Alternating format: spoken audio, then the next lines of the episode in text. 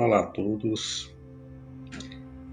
Gravarei agora um podcast para vocês sobre o período de aulas remotas que faz o professor reassumir o papel de aprendiz. É o texto que está publicado no site do porvir.org.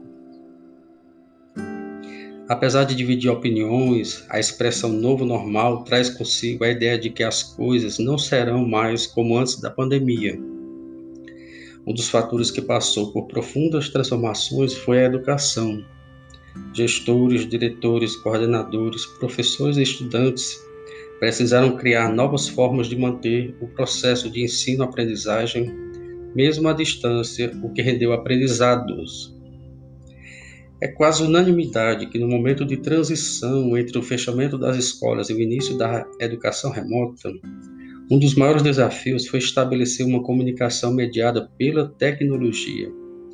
Além do fato de que ninguém estava preparado para esse cenário, muitos professores não tinham nenhuma familiaridade com tecnologia.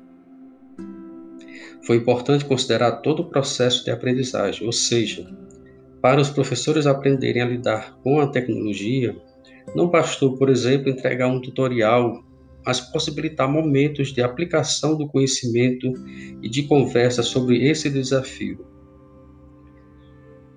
Mais do que buscar informações sobre tecnologia e dedicar um tempo para aperfeiçoar a parte técnica, o aprendizado para o novo momento depende de mudança de mentalidade por parte dos próprios docentes, que precisaram assumir uma posição de aprendiz.